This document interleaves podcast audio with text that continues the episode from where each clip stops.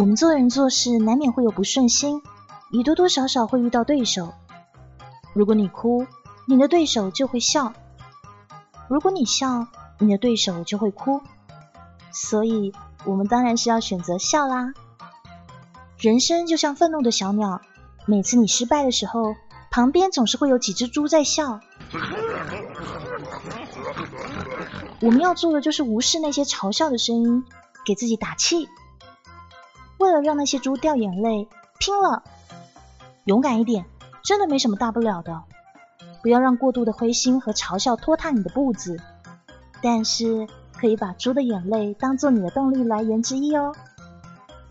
加油吧，愤怒的小鸟！